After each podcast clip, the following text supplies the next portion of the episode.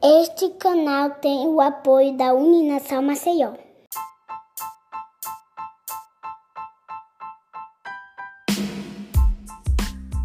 Olá, bem-vindo a mais um episódio do É Freud. Hoje o tema é fanatismo ideológico. E para falar sobre esse assunto, convidamos o publicitário Arthur Paredes.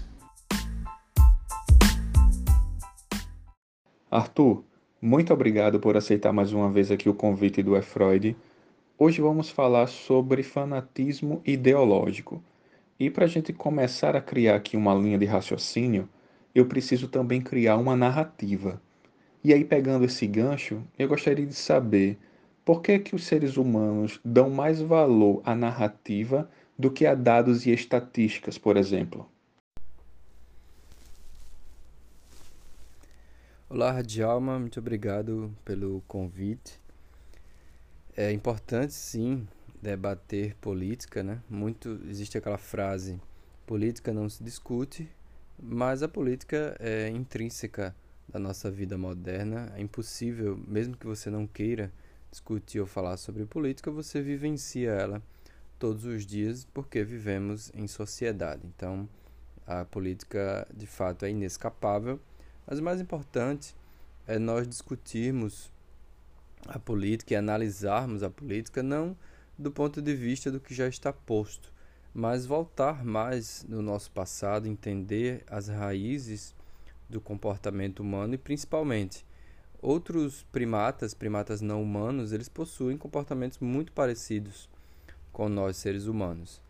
Então, fazendo esse comparativo também, podemos entender melhor a essência desse nosso comportamento político. Isso traz respostas e o mais importante, traz caminhos que podemos seguir para melhorar, principalmente evoluir a democracia. Durante a maior parte da história humana, nós transmitimos informações através de histórias, de narrativas. Nós aprendemos as coisas do mundo e alertamos sobre os perigos da natureza e também sobre os perigos de outros seres humanos através das narrativas. Então, obviamente, nosso cérebro foi formatado aí por milhares de anos para absorver, digamos assim, para compreender melhor narrativas do que números e estatísticas, já que do ponto de vista evolutivo, isso é uma página muito recente da nossa história evolutiva. E obviamente as narrativas, elas são mais fáceis de entender por qualquer pessoa, você não precisa de habilidades específicas, por exemplo, para interpretar um gráfico. Inclusive gráficos também podem ser transformados em narrativas e números, e é por isso que estatísticas não nos chocam, né? Por exemplo, no momento em que eu estou gravando isso, nós ultrapassamos a marca dos 500 mil mortos de Covid. Só que o nosso cérebro é incapaz de compreender o que são 500 mil pessoas mortas. É um número muito trágico, muito assustador. Só que o nosso cérebro é incapaz de projetar isso mentalmente, né? Nós não temos essa capacidade tão simples. Eu, eu desafio você que está ouvindo a fechar o olho e tentar imaginar 500 mil pessoas de uma forma visual, né? É difícil, é muito difícil. Cada um tem o seu ponto de vista, seu parâmetro de comparação, mas é um fato assustador e que, obviamente, os políticos utilizam bastante números e estatísticas a seu favor, né? e principalmente também é, no contexto político. Mas do ponto de vista evolutivo, sem dúvida nenhuma, o nosso cérebro ele foi formatado por muito mais tempo durante a nossa história evolutiva para compreender narrativas do que estatísticas e números. Certo. E olhando agora para o nosso passado bem distante, percebemos que nós seres humanos sempre vivemos em grupo. E eu gostaria de saber de onde vem, né? Por que a necessidade que o ser humano tem de pertencer a algum tipo de grupo? A resposta mais direta a essa pergunta é basicamente o nosso cérebro foi formatado, assim como foi formatado para compreender narrativas de uma forma mais fácil, também foi formatado para viver dentro de grupos sociais. Nós possuímos, carregamos aí por muitos anos um cérebro social, assim como muitos outros animais, né? Por exemplo, os cães também possuem um cérebro social, os primatas não humanos. E, inclusive, no meu livro Homo Políticos, eu detalho bastante as outras espécies de primatas não humanos e como são essas relações políticas dentre esses animais. E as, muitas pessoas ignoram ou não querem aceitar, mas somos animais também. Somos primatas, primatas humanos. E nosso cérebro não é muito diferente de outros animais que estão mais próximos evolutivamente de nós. Então, nosso cérebro de fato foi formatado para sobreviver por conta dos grupos sociais. E nós só chegamos até aqui, de fato, nós só estamos aqui vivos conversando e falando sobre isso por conta do, dos grupos sociais que foram essenciais no processo de sobrevivência. Porque quando você trabalha. Hoje, se você analisar a sociedade moderna, vamos pegar um exemplo bem mais específico que estamos vivenciando nesse momento é a questão da vacina.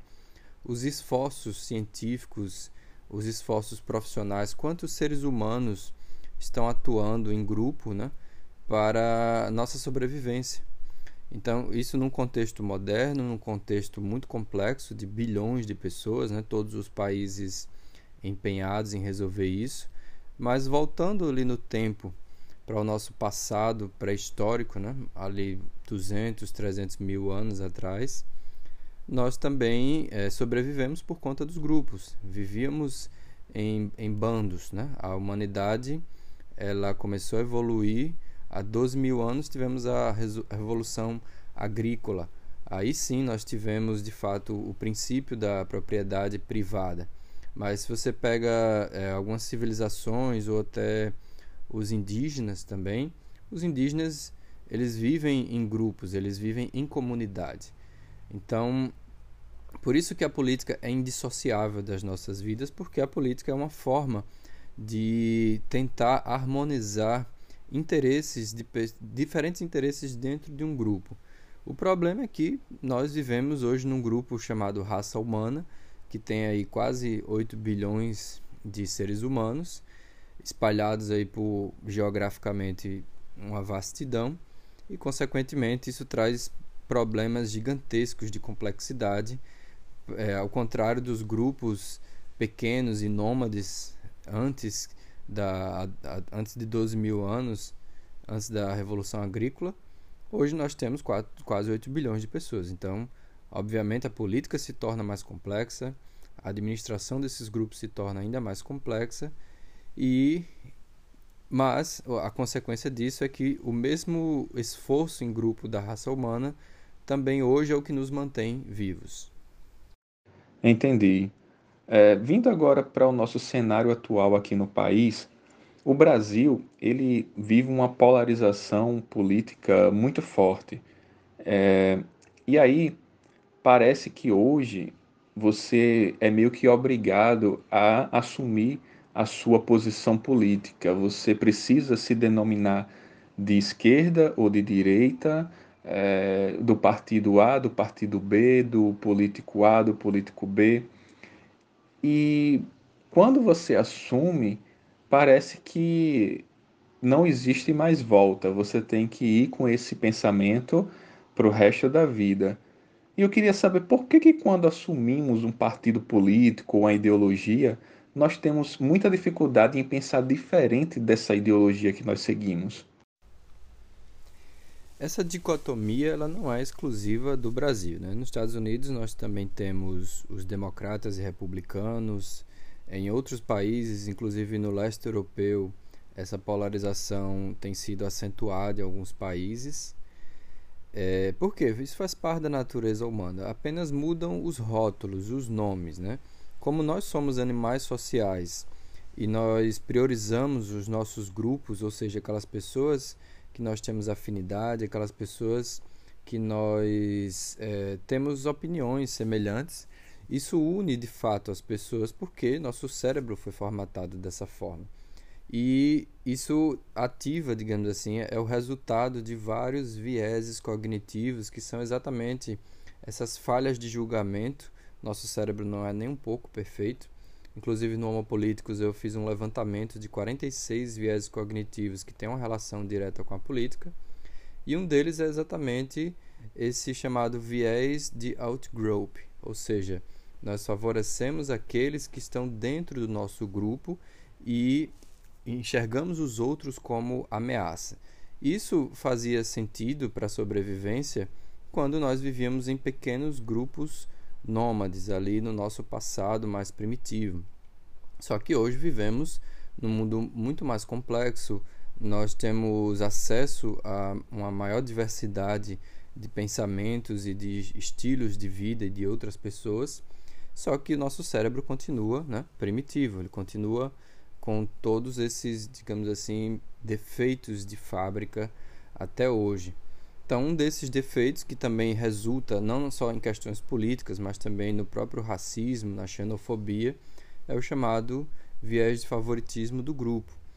Que isso não acontece somente na política, né? Nós temos aí times de futebol, a própria religião também faz parte desse mesmo viés cognitivo. E existe um outro viés da, chamado falácia do custo irrecuperável ou sunk cost, que é quando as pessoas elas se veem numa situação que existe um custo muito grande para você voltar atrás. Então, aquelas pessoas que já entraram num fanatismo político ou, ou são aqueles defensores quase racionais né, do seu político de estimação, que nós temos vivenciado isso de uma forma assim tão gritante, né, essa polarização. Isso é exatamente esse viés do, da falácia do custo irrecuperável, como o próprio nome já diz. É um custo que não vale a pena você, digamos assim, perder sua própria identidade ou o, o esforço que você teve para construir essa sua nova identidade de defender aquele político ou, ou de ser de direita ou ser de esquerda, da extrema enfim, de absorver todos aqueles rótulos, aquelas simbologias, o custo de voltar atrás, de perder isso é muito grande. E é por isso que muitas pessoas preferem se manter é, dentro das suas bolhas, digamos assim, dentro do seu radicalismo. Infelizmente, é, isso é um primitivismo humano irracional e que tem ganhado força principalmente com as redes sociais e a internet. Ok. Agora a gente caminhando mais para a parte final aqui do nosso bate-papo, é, a gente olhando toda essa narrativa que nós construímos aqui, tudo isso leva a um resultado final. E esse resultado final acaba sendo o nosso voto nas eleições.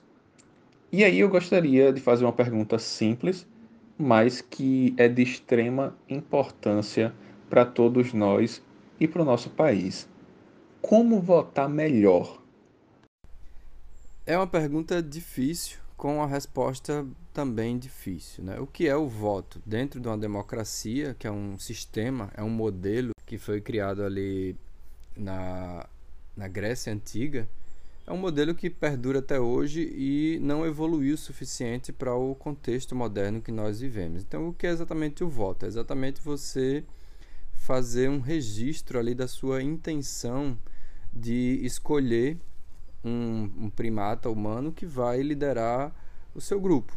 Esse grupo, no nosso sistema democrático, ele, ele pode ser, na política partidária, ele é geográfico, né? Porque você vai eleger ali o, o vereador, o prefeito da sua cidade, o governador do seu estado e o presidente do país, ou ele pode ser de, de algum grupo mais específico. Você vai eleger ali até o síndico mesmo do seu condomínio, é, não deixa de ser política.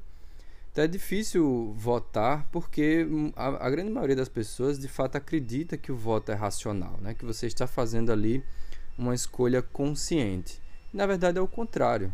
Na prática, quando você entende o comportamento humano e você estuda os viés cognitivos e a própria neurociência, você entende que muito pouco das nossas decisões são de fato racionais, como gostamos de chamar racionais. Na, na grande maioria, o ser humano é um animal irracional que é facilmente levado por seus instintos, né? Nosso cérebro não é nem um pouco perfeito, porque ele foi adaptado para sobreviver em um contexto completamente diferente do que nós vivemos hoje. E é por isso que a democracia é um sistema que tem tantas brechas e tantas falhas, principalmente com a internet e as redes sociais. No meu livro Homo Políticos eu explico como funcionou a, a última campanha do, do Trump, quando ele foi eleito, que foi exa exatamente o aproveitamento dessas, desses vieses, dessas, desses defeitos do nosso cérebro. E isso foi um hack, digamos assim, da democracia. Não é à toa que ele, ele conseguiu ganhar. Infelizmente, esse modelo está sendo replicado é, em vários países, inclusive no Brasil. E isso manipula é, nossa, nossa percepção dos políticos e a nossa percepção da própria realidade mesmo na qual estamos inseridos, de tal forma que isso nos, nos coloca em pequenas bolhas de narrativas, bolhas ideológicas, e de fato é muito, mas muito difícil você conseguir superar essas bolhas e tomar uma decisão que de fato seja pragmática e racional. Eu diria que beira o impossível, tá? Não, não vou dizer que é impossível, mas chega muito perto disso. Então ganha, na verdade, aquele político que conseguir manipular as nossas emoções mais primitivas, né? Não é à toa que quanto mais polarização, isso só favorece eles e não nós que somos cidadãos. E como votar bem? É uma resposta difícil, porque depende do contexto, depende de cada pessoa, né? O que eu sugiro é você pensar no seu representante como o gestor de uma empresa, como o CEO de uma empresa. Se você teve alguma empresa, você tem alguma empresa, se você já está acostumado com o ambiente corporativo, você vota naquele representante que você colocaria ou contrataria para ser um diretor ou um gerente da sua empresa. Se você não, não faria isso, ou seja, essa pessoa ela teria apenas um, uma administração completamente ideológica, por que, que você vai votar nesse candidato? Né? E infelizmente nós temos que estudar, pesquisar. Hoje a internet, ao mesmo tempo que favorece coisas ruins, mas também favorece com coisas boas. A quantidade, o acesso à informação que nós temos, inclusive dos políticos, nós conseguimos saber praticamente a vida inteira deles através da internet. Está tudo ali registrado no Google. A pergunta é: quantas pessoas de fato gastam tempo e energia e se preocupam em fazer uma busca minuciosa para eleger aquele que será responsável, sim, por, pelas consequências que vão afetar diretamente a sua vida, né? como estamos agora, nesse exato momento, vivenciando consequências de milhares de mortes, também por culpa de, de, de, de administração mal feita, de uma gestão mal feita. Então, vai muito a, a, política, ela tem uma influência direta na sua vida. Inclusive, como nós vimos agora, estamos acompanhando de vida ou morte. Então, nós temos que de fato estudar bastante aquele candidato que nós vamos votar enquanto a democracia não evolui. Arthur, muito obrigado por ter aceito o nosso convite. Agradeço aqui em nome de toda a nossa equipe do EFROID e esperamos contar com você na discussão de novos temas no futuro. Abraço.